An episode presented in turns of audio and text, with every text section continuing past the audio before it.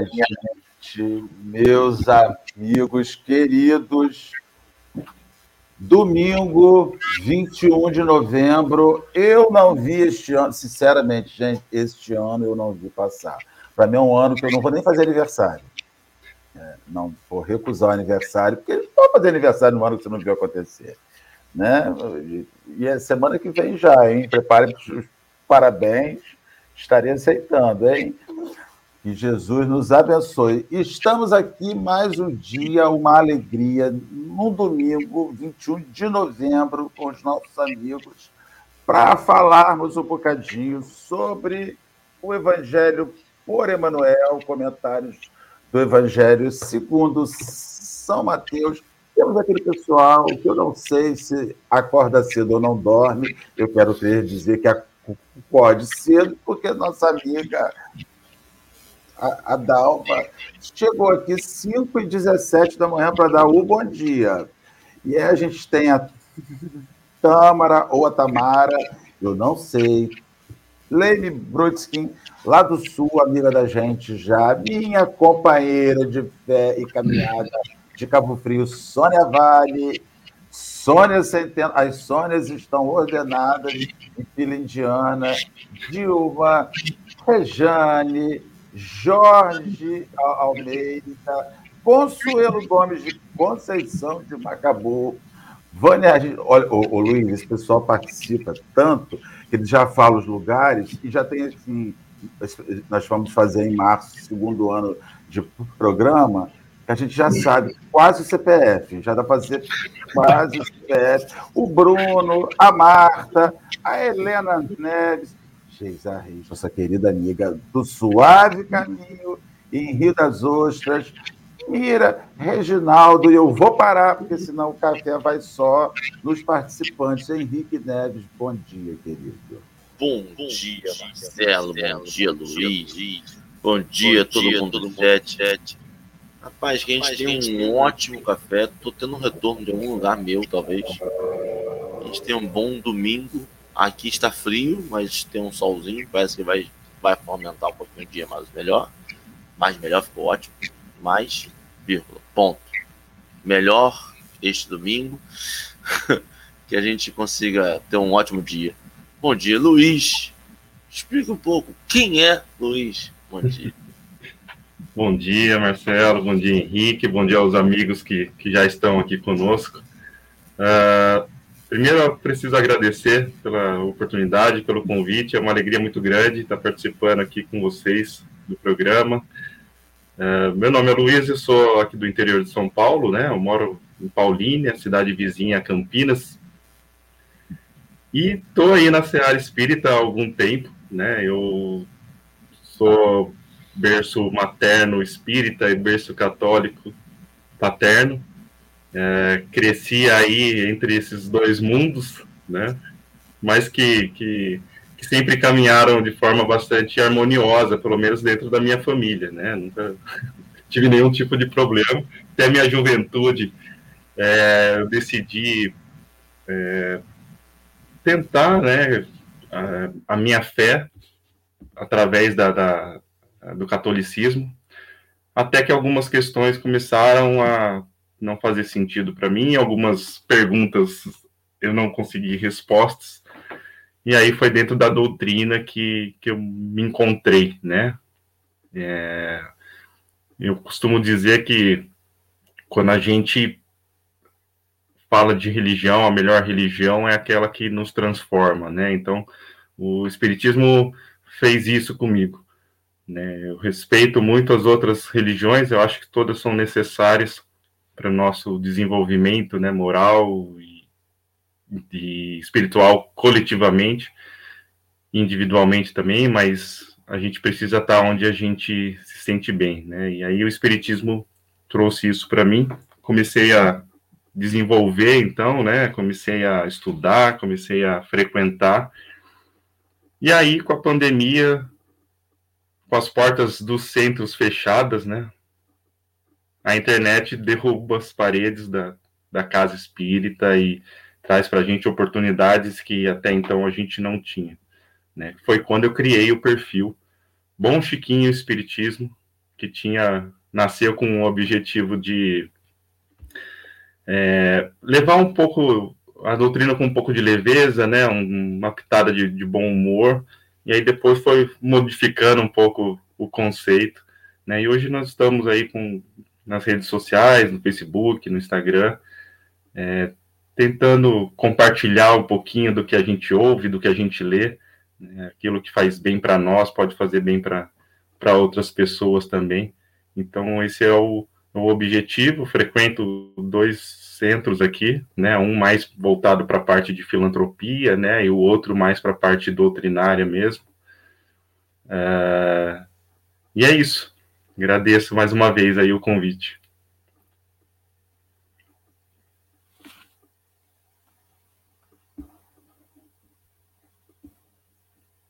Você está mutado, Marcelo. Como pode, foi para testar a sua capacidade de percepção, Henrique. Eu mutei. Sabe que Henrique está prestando atenção? Vamos ver. Que vergonha. Depois a gente vai ver se a gente acha o, o, o link do Luiz e compartilhar. Nós vamos orar, agradecendo a Deus essa manhã maravilhosa. Senhor Jesus, te rogamos, na presença dos nossos irmãos que vão se somando lentamente a nós, vão, vão acordando para essa manhã de domingo, para compartilhar reflexões. Senhor, que seja um momento feliz, um momento útil, lúcido, que seja um momento, mais do que tudo, leve, sem perder a profundidade.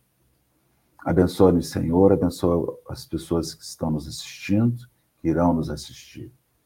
Envolva-nos e guarde-nos hoje sempre em tua graça. Que assim seja.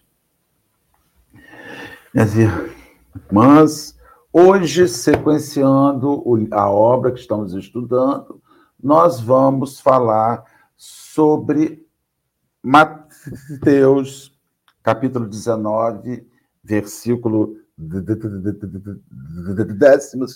12 onde e a reflexão será feita em cima da pergunta 331 do livro O Consolador, que Luiz vai ler e vai iniciar para nós fazermos alguns apontamentos junto com ele. Bom, vamos lá. É... A passagem, então, de que eu que o livro, né, o Evangelho, é, segundo, segundo Emmanuel, né, o Evangelho de Mateus segundo Emmanuel traz para nós, é a passagem que está lá em Mateus 19, versículo 12. Pois há eunucos que assim nasceram do ventre da mãe, há eunucos que foram feitos eunucos pelos homens, e há eunucos que se fizeram eunucos por causa do reino dos céus. Quem puder compreender, compreenda.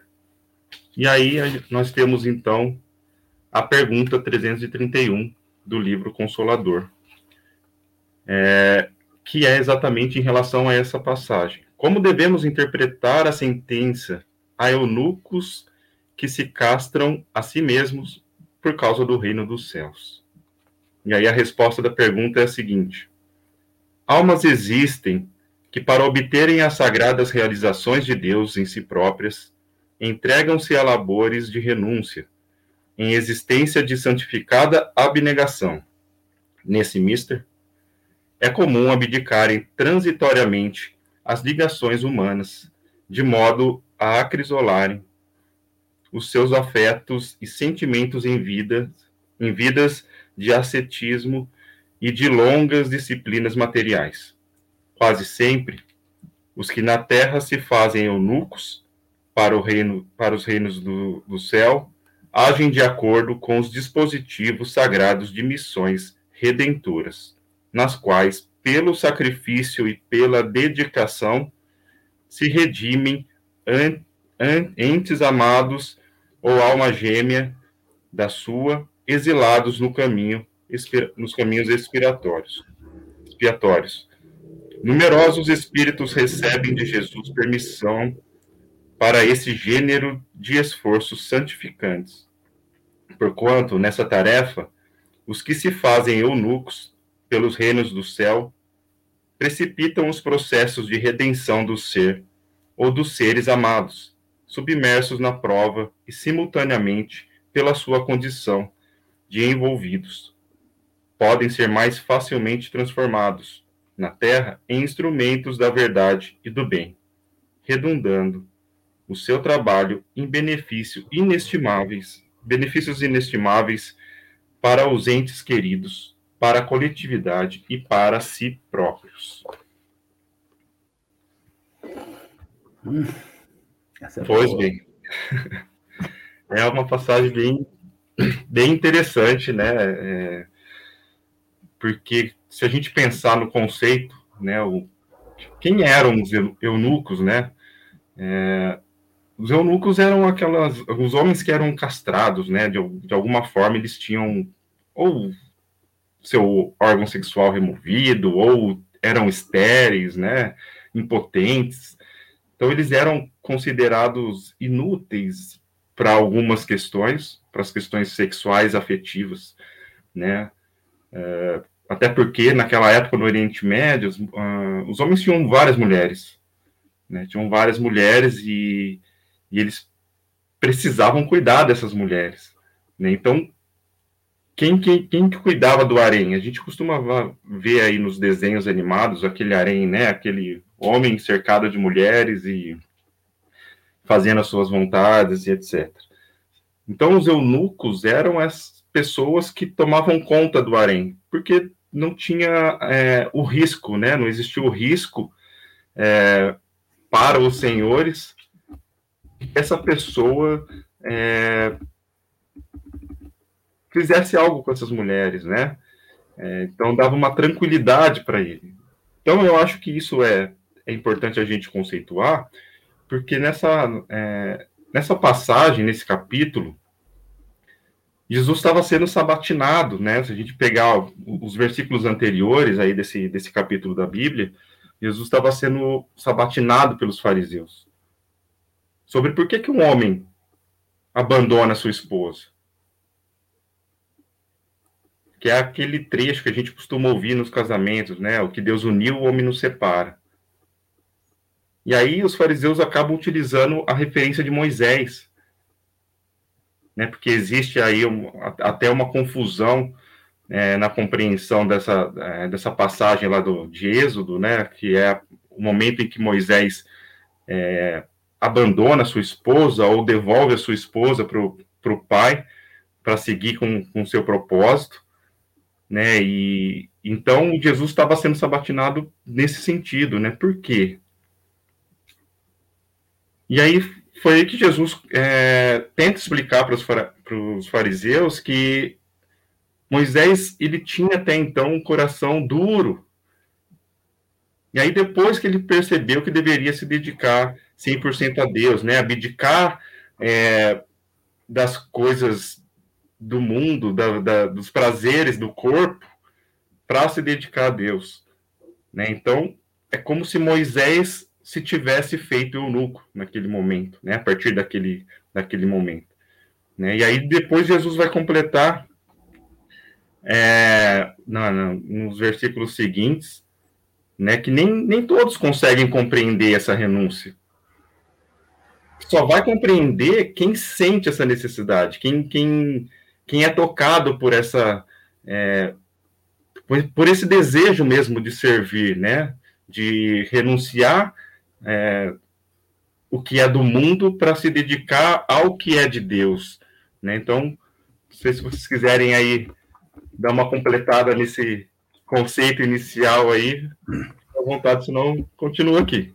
O, o, o Luiz, eu estava pensando aqui essa, essa questão do eunuco, né? É, o sexo é uma situação vista como impedimento desde sempre, né? É, segundo o, o, mito de Adão e Eva, né? A gente fala mito de Adão e Eva porque obviamente não foi um casal que deu origem ao a, a população da, do mundo, da Terra, localizado no lugar, mas o mito o mito de Adão e Eva, em, em, ele, ele mostra a figura do, do pecado, da queda do homem com o sexo.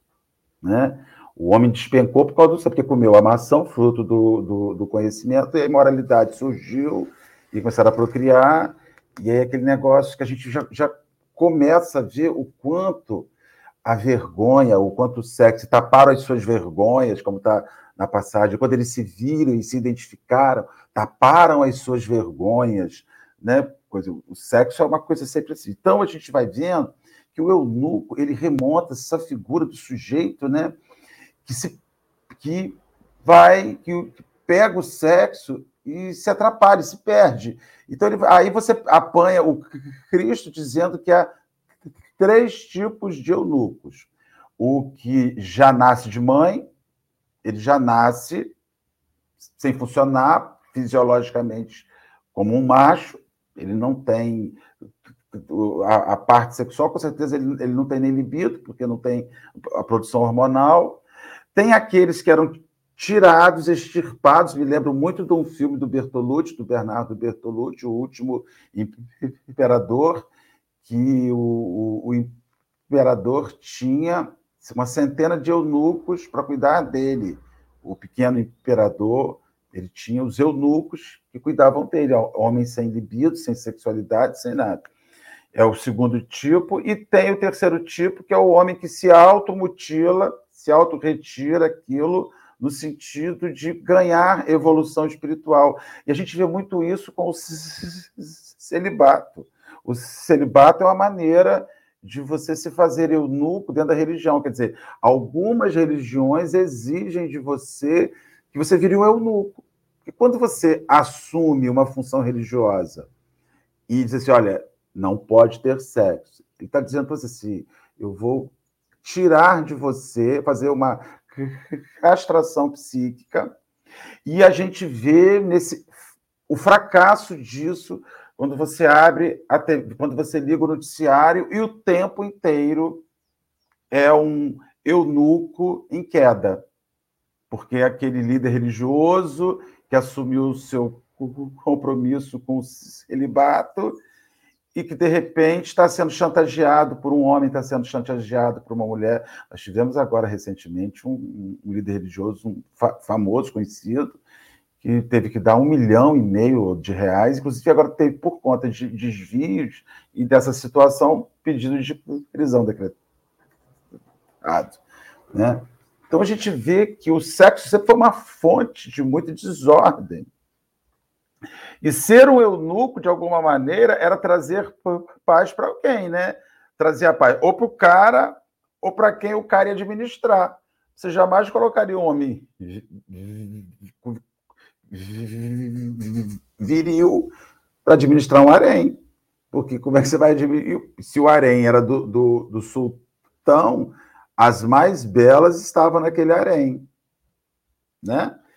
Então você vê que, que essa figura mítica que o ser humano sempre faz, né? Ah, o eunuco, o na verdade está ligado às inseguranças, às próprias inseguranças. Emmanuel vai até dizer que Alguns eunucos nascem sob a bênção divina para cuidar dos outros. Quer dizer, até o próprio Espírito diz que alivia-se você ter a, a bênção de nascer sem o desejo, porque o desejo mal utilizado é fonte de, de derrota, de queda.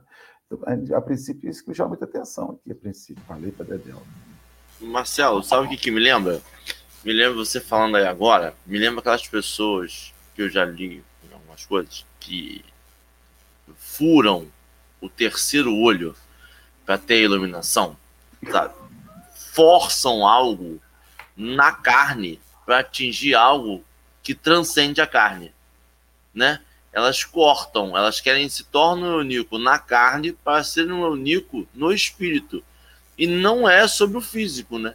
a gente percebe que pessoas que hoje a gente tem exemplos, pessoas que tinham uma potência sexual até, até a princípio não discutida, então não se tem notícias que eram eunucos, mas que se tornaram eunucos no sentido de não não fortalecer esse lado e abdicar desse lado na vida para fortalecer o bem comum. Né? E a gente vê que é, que é, que é claramente as pessoas tentam, assim, é, leem assim: eunuco é um jeito de evoluir mais rápido. Opa, vou cortar. Mas não é sobre o físico, né? As pessoas têm sempre que ir no macete, cara. Eu vou dizer pra você, me lembro das revistinhas que vendiam no macete. Que o povo é assim, cara. E eu sou assim. Luiz. Opa, agora sim. Não, é isso, né? Eu acho que a gente está diante aqui de uma, de uma narrativa, de uma reflexão acerca de sacrifícios, né? Que nós fazemos para tentar cumprir o que Deus espera de nós. E aí, quando o Emmanuel traz aqui nessa no Consolador essa reflexão, esses, esses três tipos de eunuco, né? A gente consegue até já ir é, surgindo, vem surgindo algumas pessoas, como o Marcelo citou aí a, o exemplo recente aí do, do, do padre, né? É, algumas vezes eles se tornam forçadamente, né? Não é o que eles gostariam, né? Então, quando a gente, quando Jesus é, cita a, a, o eunuco como exemplo, ele está falando de renúncia, né? ele está falando de, de é, da renúncia para com Deus, né? Não da renúncia porque alguém falou que eu tenho que renunciar. Então é muito comum a gente ver essa essa castidade, né? Colocada à prova das pessoas por conta às vezes da família, por conta às vezes de uma forma que a pessoa encontra de, de, de, de fazer sacrifício quando na verdade é algo muito mais profundo do que isso, porque precisa partir da, da pessoa essa, esse desejo de renúncia, né? Aquilo não pode fazer falta para a pessoa. Quando nós é, falamos de um Chico Xavier, por exemplo, né? Que, que, que nasceu eunuco, né? Vamos dizer assim, porque ele veio com um propósito muito grande né? Aí, aí a gente lembra daquela passagem que é, aquele momento da vida de Chico em que ele é levado a, a um bordel, né, a um prostíbulo, e daqui dali um tempo ele está lá orando com as prostitutas, né? É, e é isso, né? Aquilo para ele não fez falta, né? Aquilo para ele não não era relevante porque ele, ele se dispôs a isso, ele se renunciou da, da, da sua vida amorosa, da sua vida sexual, para se dedicar ao espiritual. Né? E não, é, não, não foi um sacrifício para ele, porque era algo normal para ele, era o que ele sentia desejo de fazer aquilo né, de propagar a, a, boa nova, de propagar a doutrina espírita, de propagar os ensinamentos de Jesus, independente de onde ele estivesse e com quem ele estivesse. Né? Então, essa ideia do eunuco, ela precisa ser enxergada dessa maneira. Né? A gente olha muito para a parte sexual, mas na verdade é, é uma renúncia da matéria de uma forma geral, né? É, tanto do sexo quanto de, de, de, de dinheiro, de enfim, todo, todo, todo, tudo que está ligado à, à, carne, tudo que está ligado ao, ao, que é do mundo, né, aos bens materiais, aos tesouros da terra, é, a gente pode entender como sendo o eunuco aquele que, que acaba é, não, não tendo esses prazeres, né? E é, é muito é muito profunda essa, essa passagem por conta disso, porque a gente tem essa tendência, né, de, de, de estar o tempo todo renunciando a alguma coisa, seja para o bem, seja para o mal, a gente está sempre fazendo renúncia. Então, as nossas decisões de todos os dias, a gente renuncia a alguma coisa. Né? A diferença aqui é que a renúncia ela é uma de uma forma muito mais ampla, né? Porque ela tem um impacto muito mais profundo. É diferente de eu decidir parar de fumar, por exemplo. eu vou parar de fumar, o que, que eu vou fazer? Eu vou, se eu fumo 10 cigarros, eu vou tentar fumar 8 por dia. Depois vou tentar fumar 6, até que um dia eu paro de fumar. Né? E, e aqui nós estamos diante de uma situação mais taxativa, né? Um divisor de águas aqui, né? E então a gente tem essa característica. A diferença é, é, é na, na, na, proporção, né? Porque nós estamos o tempo todo nos tornando aos poucos esse eunuco, né? Porque esse é o nosso propósito, da gente ir fazendo essas, é, essas renúncias, né? A gente está... Então, se hoje eu erro nisso, e eu sei que eu preciso melhorar, o que, que eu vou fazendo? Vou tentando não errar mais, até que um dia é, é fazer o que é certo vai ser o comum para mim. E isso não vai ser um sacrifício, isso vai ser a, a minha condição.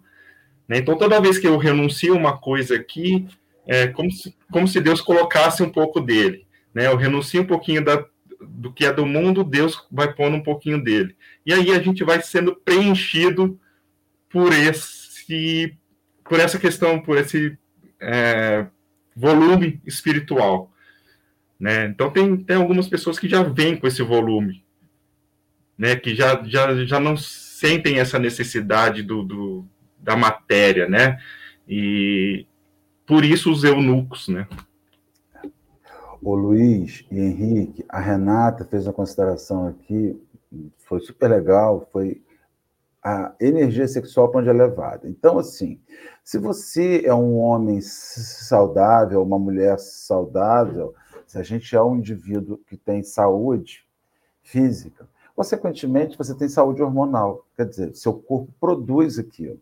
E produz aquilo para te levar ao ato em si sexual com um objetivo, né? Procriação, o que quer que seja. Então, se, você, se a pessoa ela tem uma vida desocupada, como se falava muito aqui, cabeça vazia, oficina do diabo, né? Que falava, se ouvi isso a minha vida inteira, mamãe dizendo, você cabeça vazia, meu filho, oficina do capeta, ocupa essa sua cabeça.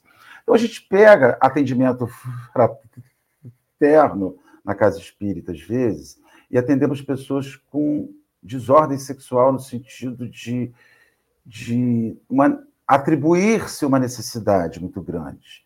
Eu preciso muito daquilo. Então você vê que é uma pessoa que tem muita energia física. Mas aquela pessoa, você estava falando inicial, inicialmente, que você. Um dos trabalhos que você faz é uma casa de assistência à caridade né, material, aí em, em Paulínia. Não há nada que gaste mais da nossa energia conviver com o sofrimento do outro. Então você vai para a casa espírita, você chega lá, o assistido que vai buscar a cesta básica, mas não vai buscar a sua cesta, sua cesta básica, ele também vai buscar a consolação, o conforto, ele vai te narrar a problemática dele, ele vai, ele vai esperar que você dê um feedback, dê um retorno de energia para ele. E de repente você está sentado com aquela pessoa, conversando sobre a vida, chorando às vezes com aquela pessoa, que ela vai te narrar um problema muito sério, aquela pessoa está você está dirigindo sua energia.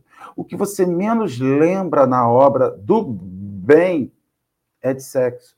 O que você menos lembra quando você está ocupado com serviço, com a construção, com o seu trabalho, é dessa questão sexual. Então, quando você fala do Chico, uma vez perguntaram ao Chico, me lembro, eu li isso em algum lugar, se ele não sentia falta de filhos. Né? Como? Eu tive 400 filhos, cada livro que ele psicografava era um gasto energético, ele produzia uma criança. Ele produzia, por via psicográfica, o direcionamento energético ali. Então, se você é saudável, se eu sou saudável, se Henrique é saudável, mas se nós somos improdutivos, é praticamente impossível você controlar as manifestações físicas do seu corpo. Então, assim, se você tem uma vida saudável, entretanto inútil, que não se direciona ao próximo, que não se direciona a, a zelar por, a cuidar de, a amparar, você vai gastar a sua energia no sexo. E as pessoas vão Então, tem pessoas que dizem assim: eu tenho uma necessidade de sexo. A gente conversa com os nossos amigos e alguns têm uma grande necessidade sexual. E eu falo, meu amigo, direcione isso um pouco.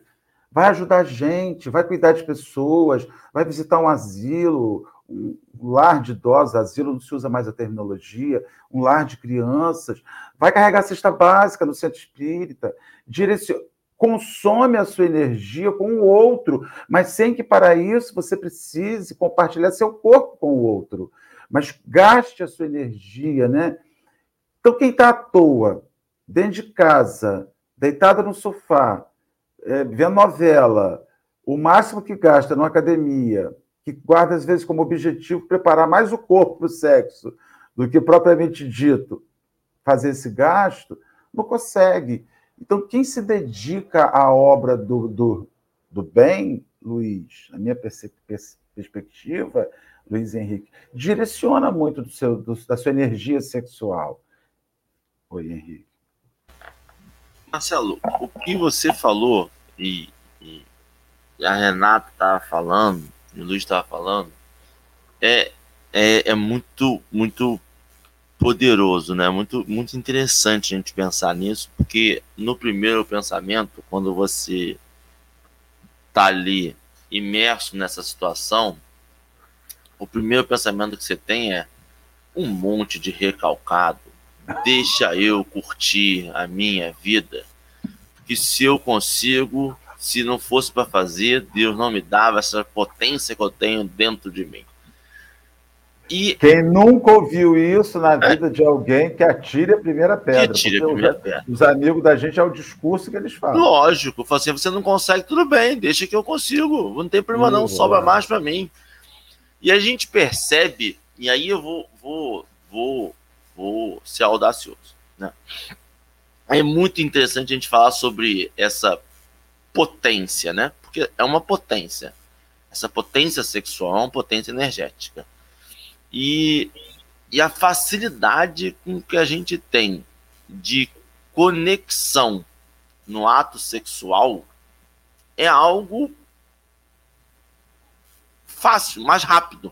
É algo inacreditável. Eu me conecto com uma pessoa por um breve momento e aí você percebe que com o evoluir dessa pessoa é cada vez com mais pessoas e cada vez mais rápido essas conexões, porque aí ela tá ligando só carne com carne, carne com carne.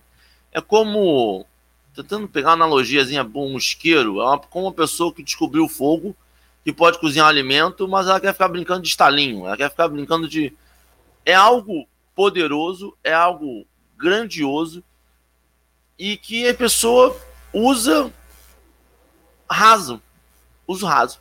E aí a gente lembra do exemplo, do exemplo de Chico, e é interessantíssimo perceber que Chico consegue conectar pessoas, se conectar às pessoas sem precisar da carne.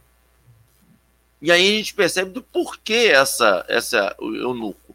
Porque essa importância da fala de Jesus sobre eunucos. Por que, que Jesus se salvou Maria Madalena, se ele nunca se preocupou com sexualidade, se ele nunca fez nada, por que que tá falando que ser eunuco é bom? Por quê? Da onde está tirando isso? E a gente percebe que é sobre isso, é sobre como utilizar esta potência que você vai ter. Então, a gente não está condenando os atos sexuais de forma alguma, mas é qual é a necessidade dele para a sua vida, porque tem pessoas que, como o Marcelo falou, vivem em torno de. Vão malhar para conseguir um corpo bom para poder efetuar. Eu tenho que trabalhar, ter um bom carro, ter uma boa casa, ter um bom emprego para poder ir para bons lugares, para poder conseguir fulanos. Eu tenho que. Construir e aí, armadilhas, um monte de armadilha. É, um o monte. Corpo é o corpo é uma armadilha, o carro é uma armadilha, o apartamento que você aluga é uma armadilha, a roupa que você veste é uma armadilha para ter presas sexuais. Exatamente. Porque você tem uma conexão, você tem uma explosão, você tem um sentimento, você tem algo que dá mais sentido do que realmente uma vida vazia. Mas ela está sendo utilizada, talvez, talvez, de uma forma rasa.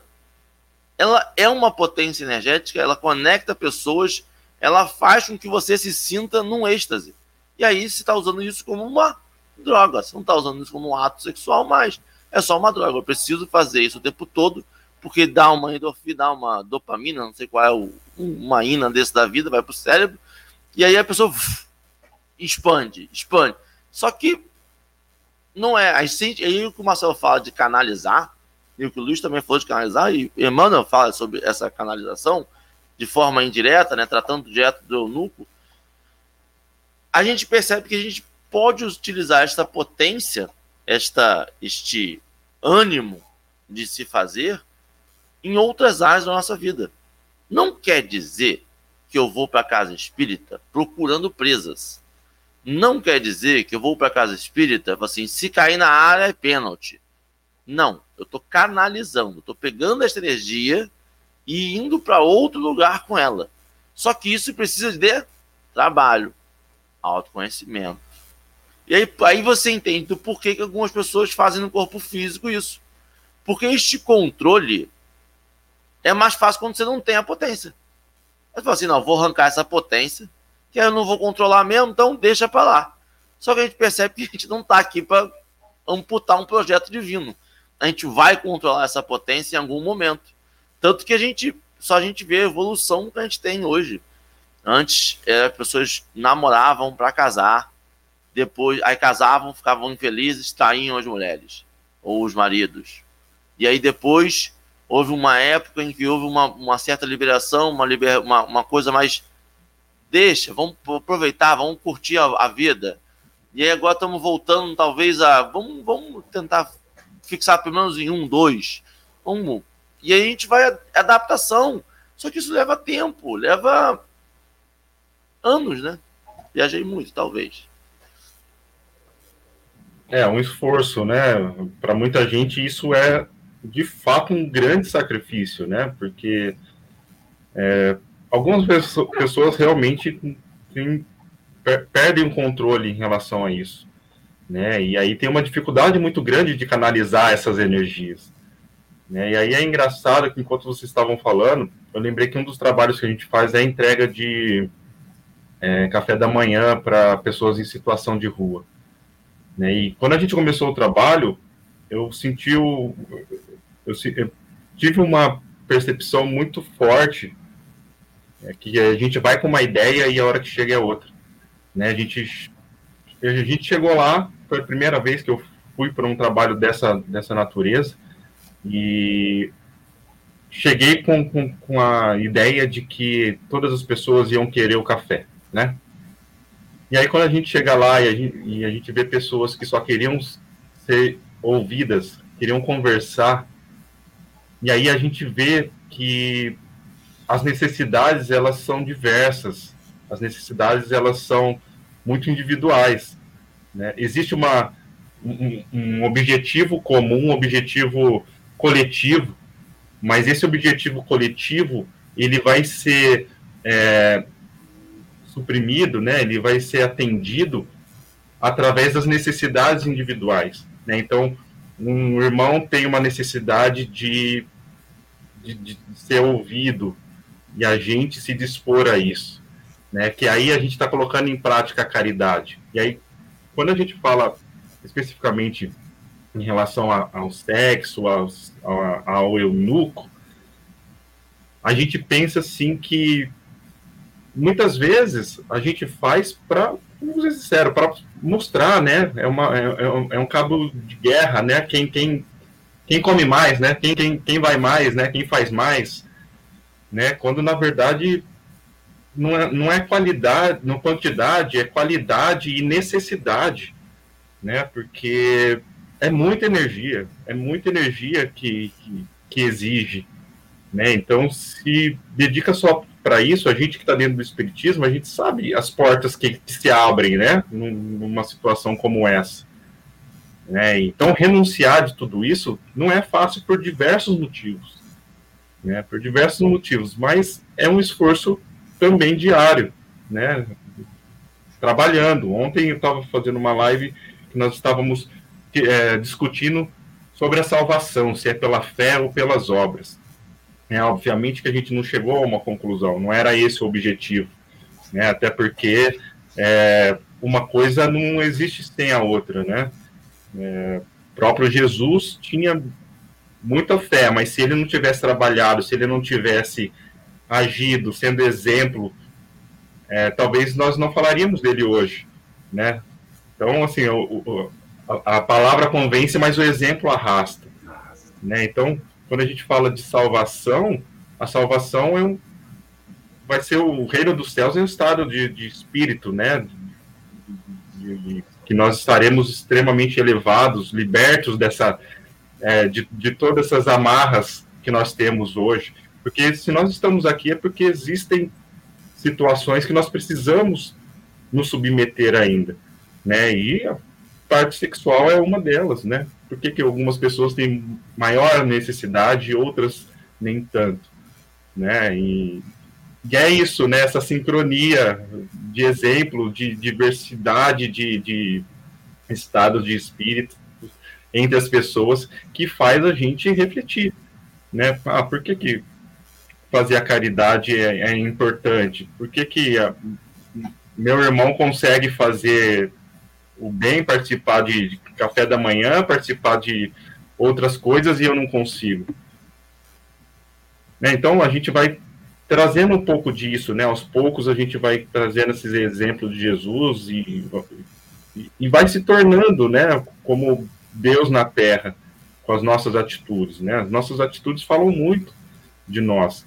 Então, quando, gente, quando o Emmanuel e Jesus, né, traz a, o, exemplo de eunuco, ele está falando dessas renúncias que a gente vai fazendo durante a vida, né? E a questão sexual é é uma renúncia que está cada vez mais difícil, né? Parece. Né? Quando a gente acha que vai melhorar, parece que está mais difícil, né? Porque o acesso está mais fácil. Né? O acesso, vamos pegar o exemplo de pornografia, né? O acesso à pornografia hoje é muito prático. A gente tem que tomar cuidado com as crianças que elas estão vendo no. que a gente está. que elas estão vendo no YouTube, né?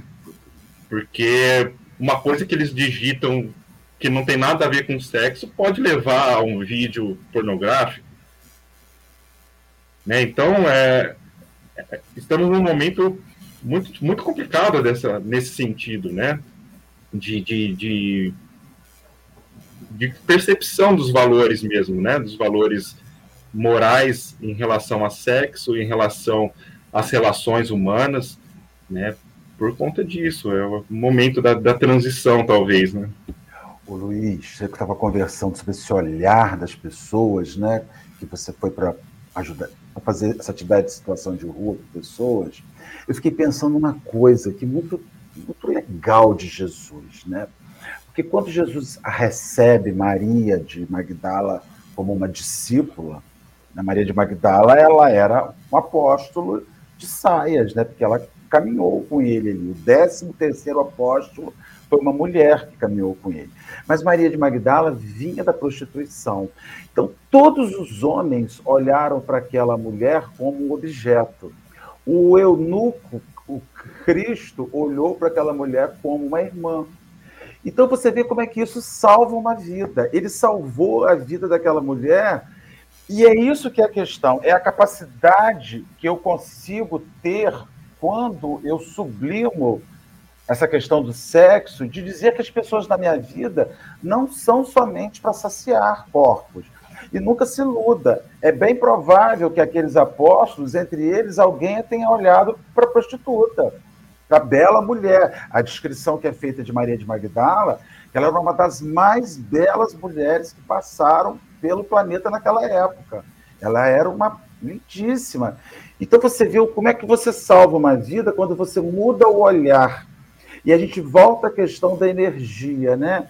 Uma das coisas que você vê, quando você tem, você passa, você vê pela rua muitas vezes uma, uma, uma prostituta, a rua, elas são às vezes jovens e gastas, porque sexo para elas é só saída, não, não é troca. E aí você pega o Cristo que salva a vida daquela mulher, porque ele diz que não é o corpo dela que, que, que o interessa mas é a irmã. Então, assim, a gente está vivendo uma sociedade hoje que está adicionando pessoas por corpos. Está adicionando pessoas por aparência. Casamentos são feitos por aparência. Tem casamentos que acabam porque um lado engorda. Você fala, meu Deus, a gente, eu conheço gente, conheço gente. Ah, a gente se separou? Eu separei, não, engordou, não queria mais sexo. Aí você fala, gente, mas você vai sustentar uma relação de construção familiar. Tudo bem que tem a sua importância, você está ali no seu universo, mas eu, eu conheço casamentos que foram, me foram falados acabei porque não sentia mais nada.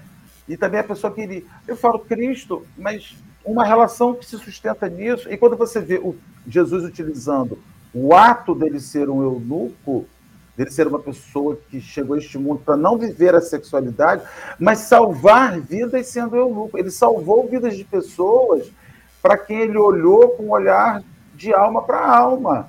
Isso salva uma vida, cara. O momento que você deixa de ser um objeto, um objeto sexual e passa a ser uma fonte de inspiração, de amor para alguém, cara, é o, que, é o que todo mundo sonha na vida. É o que todo ser humano sonha na vida, é não ser um objeto na mão das pessoas. É ser uma pessoa de afeto. E isso está acabando. Muita gente está procurando peças de carne para se casar. Eu deixo isso como reflexão final da minha consideração, que já é final, e deixo para vocês aí o restante. Tá, Deixa eu só fazer um, um adendinho, Marcelo. E é legal você perceber que o pensamento está tão arraigado, tão, tão introjetado na cabeça, que você vê, além de casamentos terminando por causa desse corpo, você vê alguns casamentos em crise porque a mulher engordou, ou o homem engordou, e acha que vai ser largado. E aí entra numa paranoia e começa a ter um monte de desgaste porque acha que o corpo é o fator determinante do casamento. E digo mais, e aí, isso feito, e olha como é que é legal. E legal se perceber, né? A gente consegue ter toda essa história de, de, de do Cristo pelo lado crístico. E é já é algo maravilhoso mas a gente esquece de um, de um, de um, de um fator dessa história, que é Maria Madalena. Maria Madalena, quando ela estava antes de Jesus Cristo, a potência sexual dela, ela usava ali. Depois de Cristo, na conversa, no exemplo, ela canalizou para o outro. E aí você junta com aquela outra história que ela ficou ajudando, que depois conhece aquela pessoa você vê que a canalização, você vê que o exemplo arrasta multidões, como o Luiz falou mesmo, ele arrastou tanto que tirou aquela potência energética que ela estava utilizando nos atos e canalizou para o ato de bem e transformou, além do Jesus sendo um eunuco, conseguiu transformar em Maria Madalena em eunuca. O que é algo sinistro, que é algo muito forte, que é algo que fica ampassando, fica só um detalhezinho da história. Uma pessoa que vendia o corpo e de repente começou a andar com Jesus. E aí o que a gente cria na nossa mente como um bom ser humano preso em reencarnações? Maria Madalena, na verdade, era esposa de Cristo. Porque a gente não consegue entender que aquela potência sexual não poderia ser utilizada para o outro lado. Tem que ser utilizado para o ato sei. Não, perfeito. Acho que esse exemplo de, de, Maria Madalena é demais, né? Porque como que a gente pode imaginar que uma prostituta vai conseguir, pode até deixar de, de ser prostituta, né? Mas deixar de. de né? Então é, é, é, complicado mesmo, né? Quando a gente pensa nas relações hoje, é, como o Marcelo disse, é, a gente esquece que a potência sexual, fisiologicamente, uma hora vai acabar. Então a gente esquece de fazer a construção. Não vai, rapaz. Você nunca viu a Litoral FM, essas coisas, não? Rádio, não, passa no, direto. No sentido, no sentido objetivo da coisa, assim, né? E, e a gente esquece de, de fazer essa construção pelo amor, né? É, e perde tempo, né? Perde oportunidades, né? De, de, de estar com a pessoa. A gente sabe que as pessoas que estão conosco, fazem parte da nossa vida, elas tem um propósito comum, né? Não é uma via que só vai, é uma via de mão dupla, né? É, em todo tipo de relação, né? E aí se a gente pegar, por exemplo, o exemplo de, de Paulo de Tarso, né?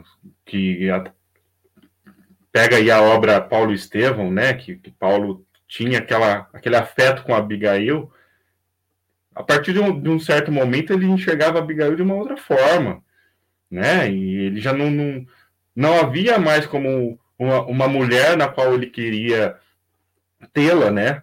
É, e sim como uma evangelizadora, né? A pessoa que tal, talvez junto com Estevão trouxeram, despertaram nele é, o interesse em conhecer Jesus e conhecer, é, em fazer a sua transformação, né, do homem velho para o homem novo. Então a gente perde oportunidades quando a gente desprende toda a nossa energia para para o sexo ou para qualquer outro tipo de coisa, a gente perde oportunidades de, de, de evolução, né? Perde chances, né? E que passam a nossa vida todo tempo. Né? Todo momento a gente, se a gente olhar para o lado, a gente vai achar uma, uma forma de servir, de ser útil. Né? Então, se a gente fica muito focado em algo, a gente acaba não, não vendo, né? A gente fica assim e não, não vê o que está que tá do lado. Né? E a gente precisa expandir a nossa, a, as nossas percepções para que a gente possa realmente fazer algumas renúncias. Não tem outro jeito, né? A gente precisa renunciar a algumas coisas. A gente está falando das relações, uma relação é uma. É, é, ceder o tempo todo, né? Uma hora um cede, na outra hora o outro cede, né? E, e às vezes é muito difícil você renunciar a uma vontade sua para fazer a vontade do outro.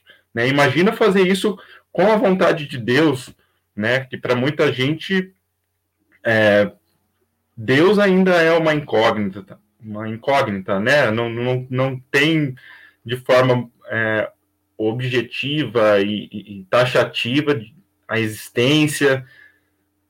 Então é, é, muito difícil, né? É muito difícil a gente é, abrir mão do que a gente tem, né? Da vida material, até dentro do espiritismo, quando a gente passa a, a conhecer que nós teremos outras vidas, a gente fala, ah, então eu vou aproveitar essa, deixa que eu resolvo, que eu conserto minhas coisas na próxima, né?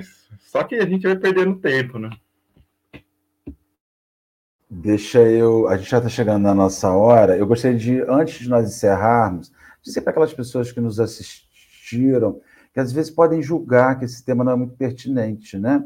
Tem gente que tem uma dificuldade enorme que se aborde sexualidade e religião, né? Eles acreditam que são assuntos que são, mas justamente por a gente acreditar que não é, é que destrambelha. É sim, sexualidade tem que ser olhado dentro da ótica da religião, não uma ótica que limita, que castra, que põe o cabresto, mas que te chama para direcionar essa energia, o que não significa que você vai tirar essa energia da sua vida afetiva. Não é isso que estamos dizendo. Né? Mas, mas há pessoas que em qualquer lugar, lugar da vida, falávamos aqui antes sobre ligar um ar condicionado, o nosso sonho no verão é ligar o ar-condicionado, deixar ele ligado o dia inteiro.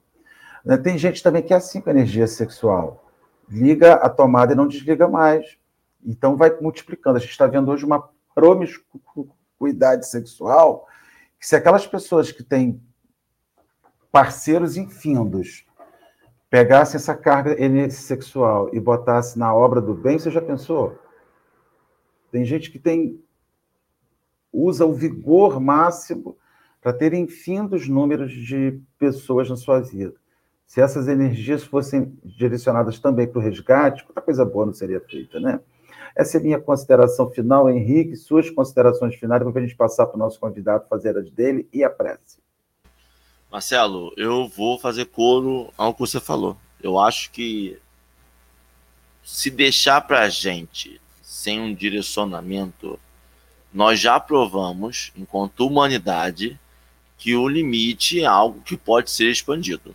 Então, é melhor conversarmos, dar o tom. E, é mais, né? Não é improviso da parte do palestrante nem das casas espíritas, né? É algo que foi tocado, foi falado por alguém falou, Emmanuel falou, Cristo falou, não falou, não deu um discurso porque ele não era o orientador sexual do, da humanidade, mas ele citou isso em algum momento, ele deu direcionamento sobre isso e sobre aquelas pessoas que canalizam para somente isso, ou elas acreditam que vão sair daqui, vão para um harém e aqui é só um treinamento, e lá no céu vão fazer uns 40 virgens e 40, não sei qual é o.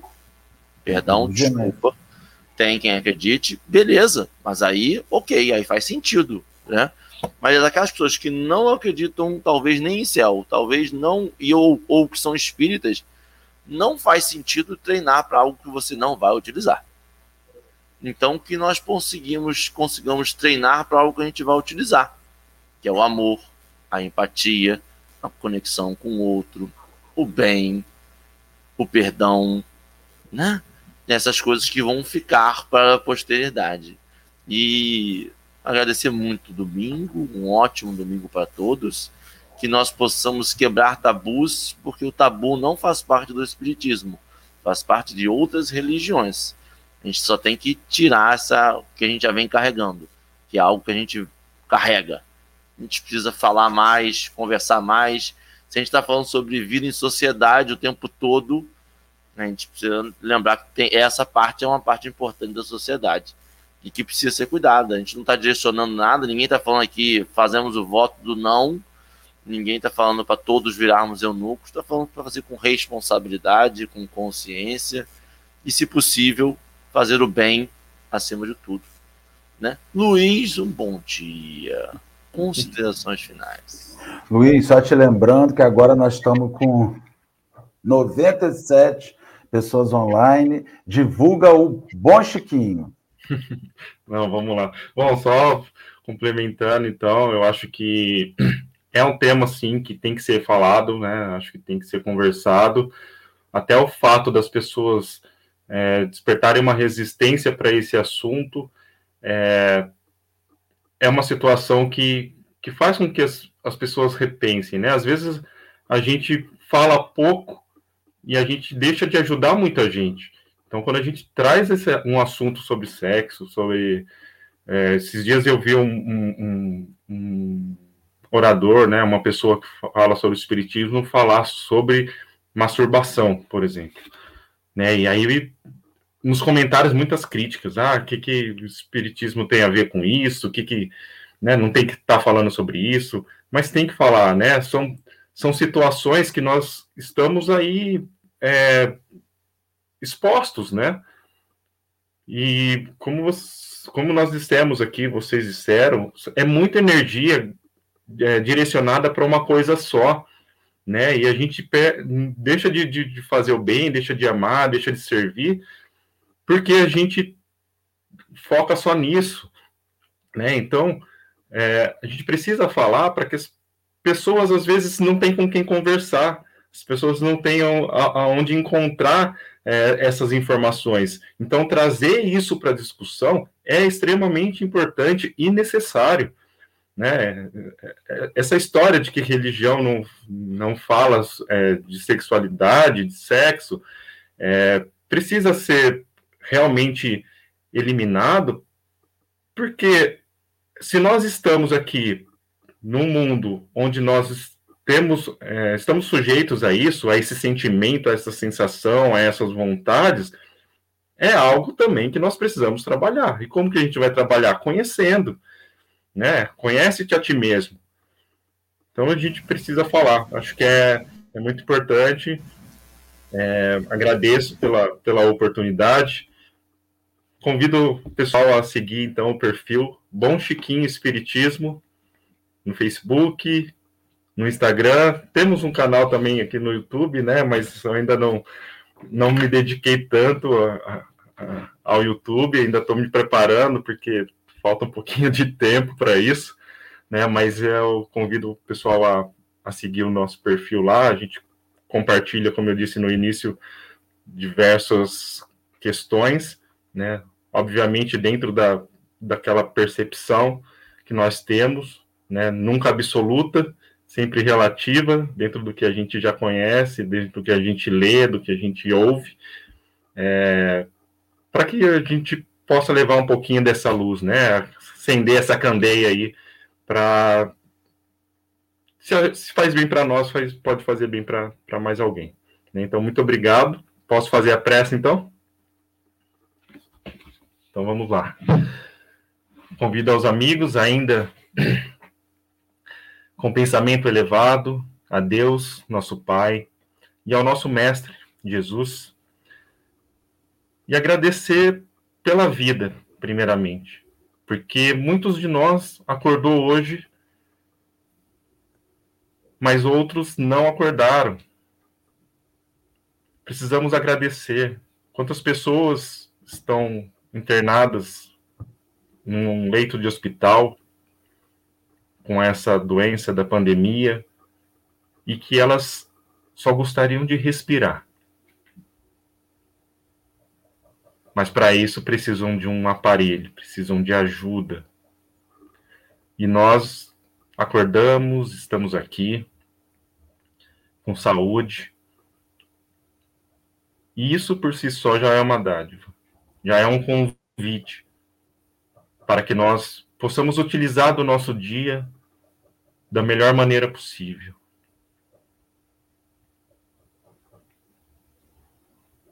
Então, que o amor de Deus preencha o coração de todos e que nós possamos agir com o exemplo de Jesus e servir, trabalhar, para que nós possamos construir o nosso ser dentro daquilo que Deus espera de nós. Muito obrigado a todos, uma, um ótimo domingo e uma ótima semana. Graças a Deus. Luiz, muito obrigado. E amanhã tem mais Café com o Evangelho, hein, gente? Sete horas da manhã, hein? É direto, é de segunda a segunda, não para. Minha gente, um ótimo domingo para todos vocês. Que Jesus nos abençoe. Amanhã estaremos juntos de novo, na graça de Deus. Deixa eu achar aqui o negócio. Tem tanta vinheta aqui, né? O Henrique, a gente achou a vinheta. Tchau, gente.